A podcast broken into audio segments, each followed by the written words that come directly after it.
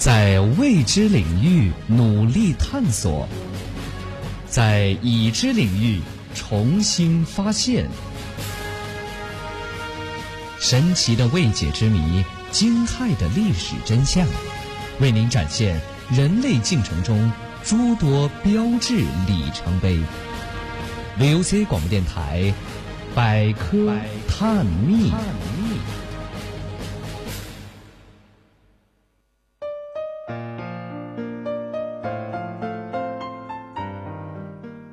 大千探奇，秘境追踪，到了北京时间的十八点三十四分，这里依旧是 VOC 广播电台给您带来的百科探秘之探索之旅，我是主播游记。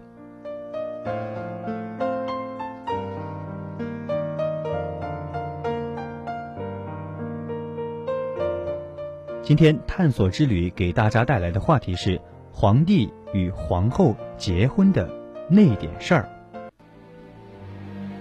以纪实的手法讲述大千世界无尽魅力情怀，以科学的态度探寻当今全球诸多神奇秘境。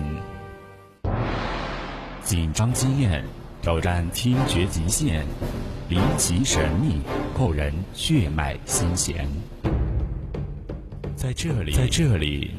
将带领大家层层破解，揭开最不可思议的谜底，感受最真实的存在。VOC 广播电台百科探秘之探索之旅。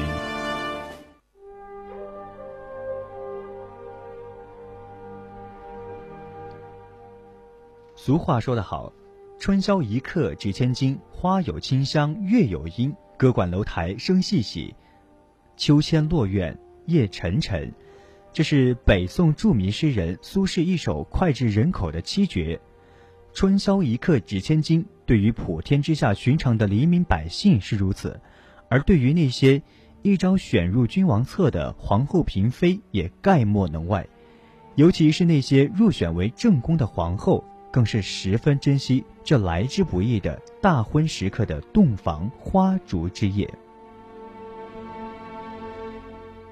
一个美丽的女人进入皇帝的后宫而成为母仪天下的皇后，与民间的百姓在大婚的程序上大体相同，一般也要遵守《礼记》中约定的六礼，即纳采、问名、纳吉、纳征、告期、迎亲。不同的是，皇家的大婚礼是更加的隆重和讲究。被选为皇后的女方也能接到皇帝派人送来的彩礼，但皇帝绝不会亲自去迎亲，而是让皇后的娘家人隆重的送上门。皇帝即便想多接几次，也不是那么随便的，因为要花大价钱。这彩礼对天子的老丈人来说是一份真正的厚礼，在汉代，仅黄金要送万金以上。东汉桓帝刘志娶权臣梁毅的闺女时，照着惠孝天子纳后的例子办，聘黄金二万斤，纳采宴毕乘马数帛，一如旧典。礼金翻了一倍。实际上，在完成六礼的每一个过程中，天子家都要送彩礼。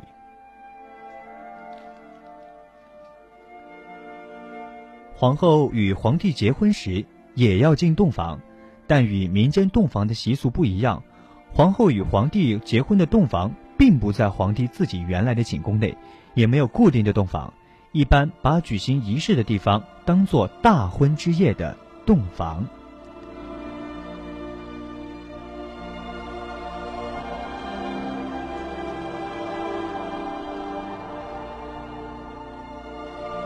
明清两朝皇帝结婚一般，明清两朝皇帝结婚一般在坤宁宫举行。坤宁宫是皇宫中后三宫的第三宫，在明朝是皇后的寝宫。清朝时，将东面两间设为皇帝大婚时的洞房，西面五间则改为祭祀萨满教的神堂。清朝皇帝大婚迎娶皇后的礼仪相当的隆重，也极为讲究。新皇后要从大清门抬进来，经天安门、午门，直至后宫；而一般的嫔妃进宫，只能走紫禁城的后神武门。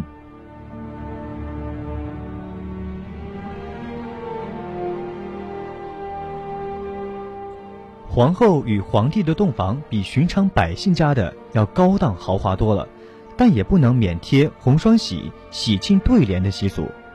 洞房的主题也是大红色，形成红色映辉、喜气盈盈的气氛。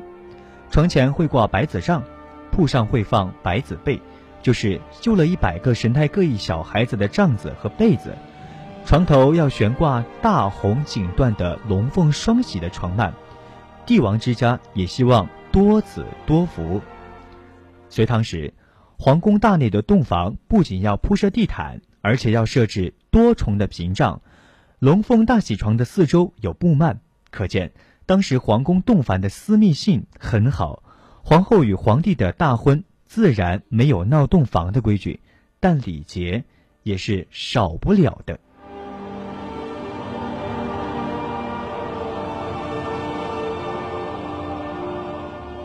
皇后与皇帝得把全套的活动进行完毕，才能共度春宵，而其中必不可少的就是所谓的合卺礼，即民间所谓的喝交杯酒。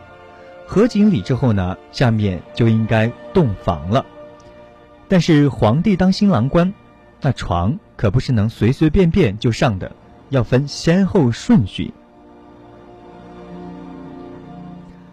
唐朝皇帝纳皇后入洞房是这样洞房的：上礼北面跪，奏称礼毕，兴。皇后皇帝去兴。上宫引皇帝入东房，是冕服欲长服。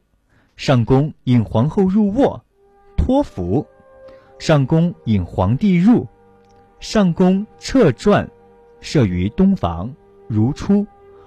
皇后从者郡皇帝之传，皇帝侍者郡皇后之传。当然，从上面所记，我们可以看出，喝了交杯酒之后，天子就被侍寝的宫人带到了房间，脱下了冕服，然后换上便衣。皇后呢，先被宫人引入帐内，宫人先把她的礼服脱了，这才把便衣的天子引入内。与皇后睡到一张床上，共度花烛良宵。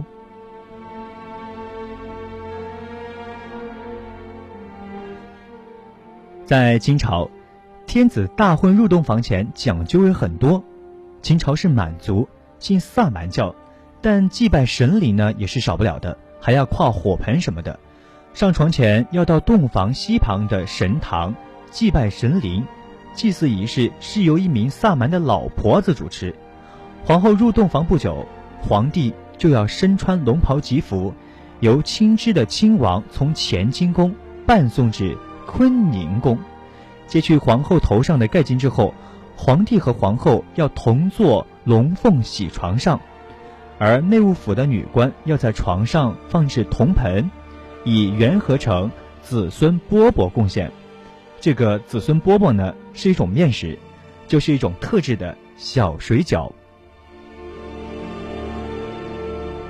之后做摄乳和宴桌，公主、女官恭请皇帝和皇后相对而坐，由福晋四人公事合卺宴。合卺宴上，皇帝和皇后要对饮交杯酒。这时，殿外的窗前有结发的侍卫夫妇要唱。满语要用满语来唱浇筑歌，而合卺礼成了之后，就要做账了。晚上，内务府的女官、福晋等等伺候皇帝和皇后吃长寿面，面吃完了，皇后就得规规矩矩的脱光衣服上床，然后皇帝再脱衣服上床，这样皇后和皇帝才能开始享用男女的鱼水之欢。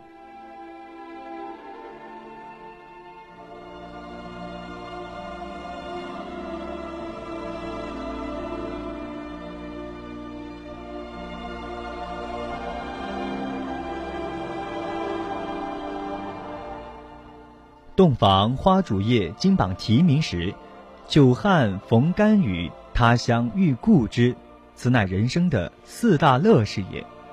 但对皇后而言，大婚往往是一种政治婚姻，有时很痛苦，也很无奈，难以体会洞房花烛之夜的鱼水之欢。俗话说：“天子有三宫六院七十二妃”，意思呢就是老婆有很多。但是固然天子有这么多女人，但是一般一生呢也只结一次婚，即所谓的大婚。不过也有例外，假如婚子，假如天子离婚了。应该把皇后的老婆给废黜了，有可能再结一次婚。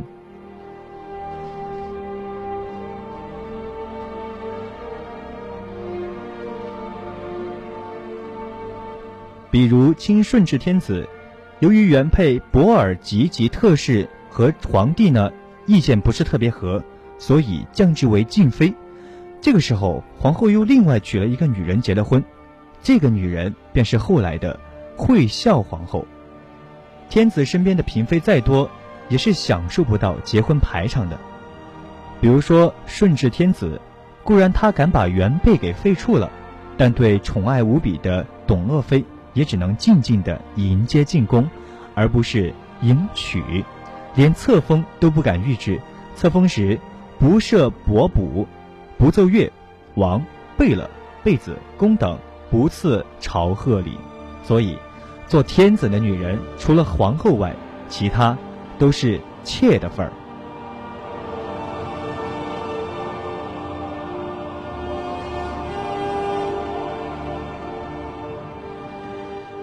在清朝，洞房一般设在了坤宁宫的东暖阁，墙壁都有红漆及银书铜油修饰的。洞房的门前吊有一个双喜的大宫灯。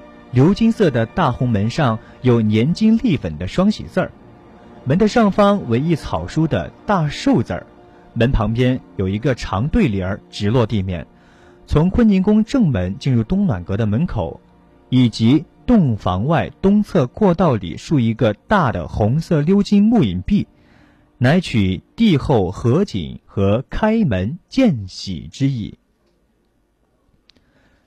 洞房内金玉珠宝，富丽堂皇。东暖阁为长两间，东面靠北墙为天子宝座，右手边有象征吉祥如意的玉如意一柄，前瞻连通大坑的一座，炕两边为紫檀雕龙凤，炕基上有瓷瓶、宝器等等这些陈设，炕前的左边长机上设有一对的双喜桌灯。然后东暖阁内西北角安放了龙凤喜床，喜床上铺着厚厚实实的红缎龙凤双喜字的大炕褥，床上用品有明黄缎和朱红彩缎的喜被、喜枕，它的图案非常的优美，绣工也非常的精细，象征富贵无比。墙里床上挂有一幅喜庆的对联，正中是一幅牡丹的花卉图。靠墙边放着一对百如意柜，现在故宫开放了，有机会大家可以看看这间天子的洞房。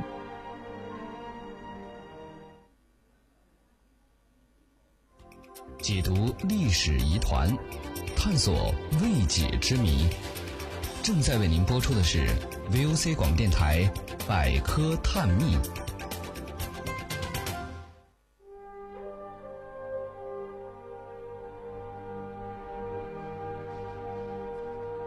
现在有人会问：民间新郎新娘进洞房有压箱底儿看，天子入洞房要不要学点性知识呢？或是由太监在旁边性生活指导呢？这个可就多虑了。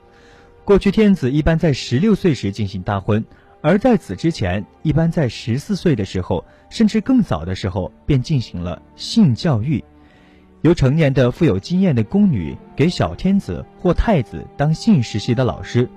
后宫中的司仪、司门、司寝、司上四种称谓的宫女，专攻其领域。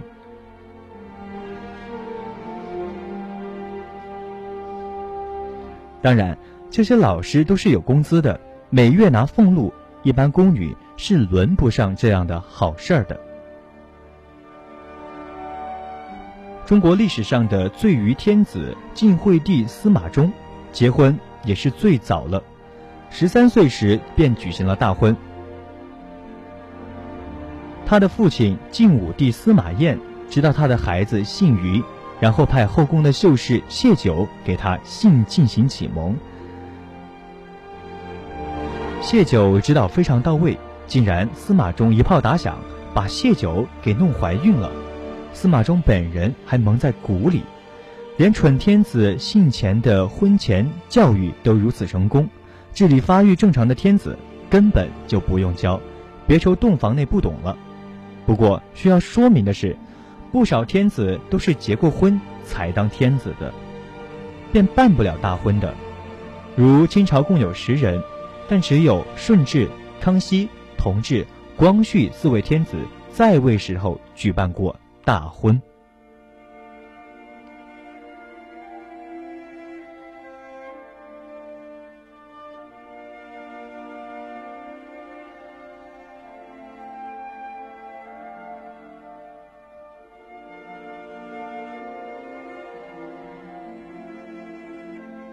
先前说，皇后的大婚往往是一种政治婚姻，因为皇后被冷落之后，排解苦闷儿。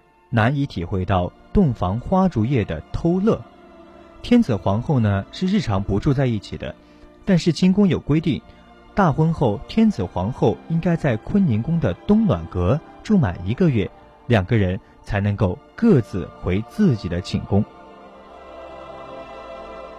但是在清朝中，真正住满一个月的只有康熙一个人，同治帝住了两天，光绪帝住了六天。还有末帝宣统溥仪退位后才真正举行，但也在宫中举办的，与天子大婚无异。但是他当晚便移居养心殿的体顺堂，说洞房不习惯。清朝中在洞房最难过的应该是光绪天子，他在洞房内心事重重，根本不想和皇后，也就是他的表姐隆裕洞房。据说。他最后趴在隆裕的怀里嚎啕大哭，表示只能永远敬重他。大婚以后好长时间，光绪不跟隆裕皇后同床。原来光绪最爱的珍妃，但是慈禧逼着他娶了自己的表姐。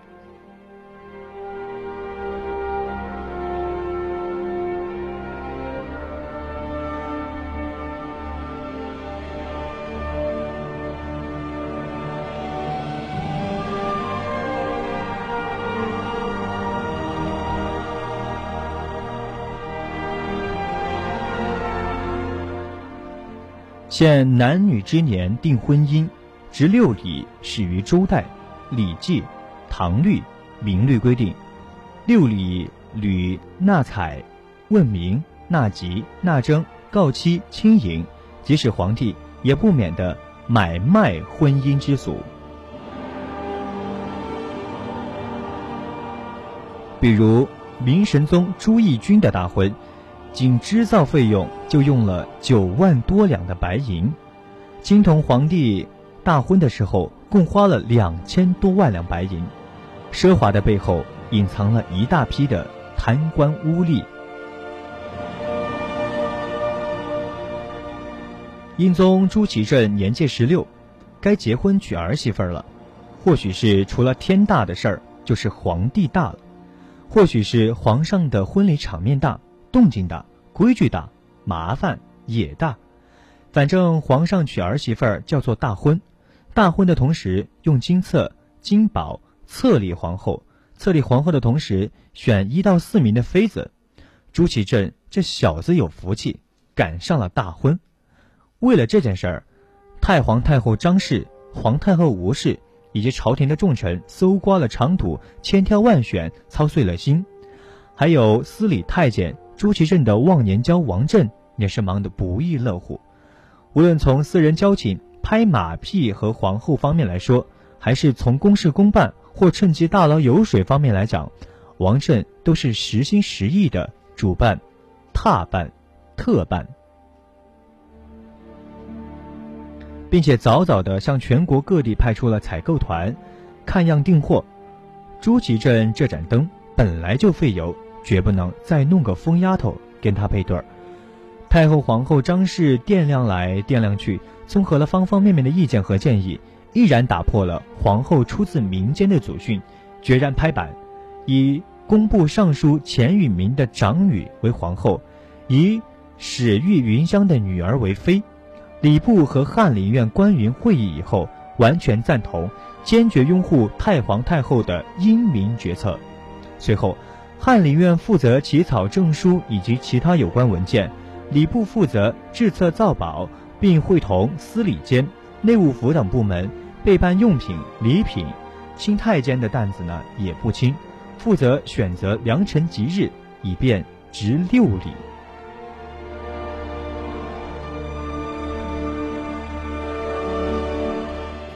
但是，别看是在宫中，而在大臣中选了长女或者女儿作为皇后和妃子。这些大臣从中捞的油水，就比之前操办大婚捞的油水来的更多。所以说，这次大婚，皇上可谓是流大血了。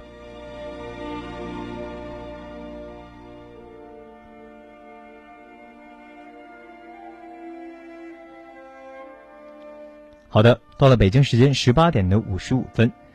以上就是给大家今天带来的皇后和皇帝结婚的那点事儿。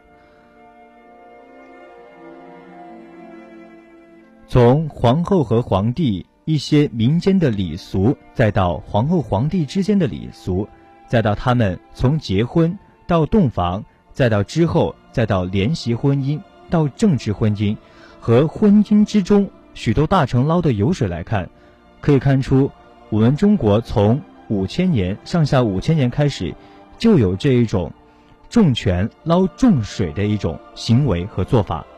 当然呢，我们现在也应该以史为鉴，做好这一点防范。好的，以上就是今天探索之旅的全部内容。如果大家还有其他的疑问和其他的谜题想和我们探索，可以加入我们的听友四群。二七五幺三幺二九八和听友三群幺八二七八九二零幺，或者在新浪微博上 @VOC 广播电台或是 VOC 邮寄悠然记得的邮寄都可以来找到我们。好的，今天的探索之旅就和大家说到这儿，我们下期节目再见。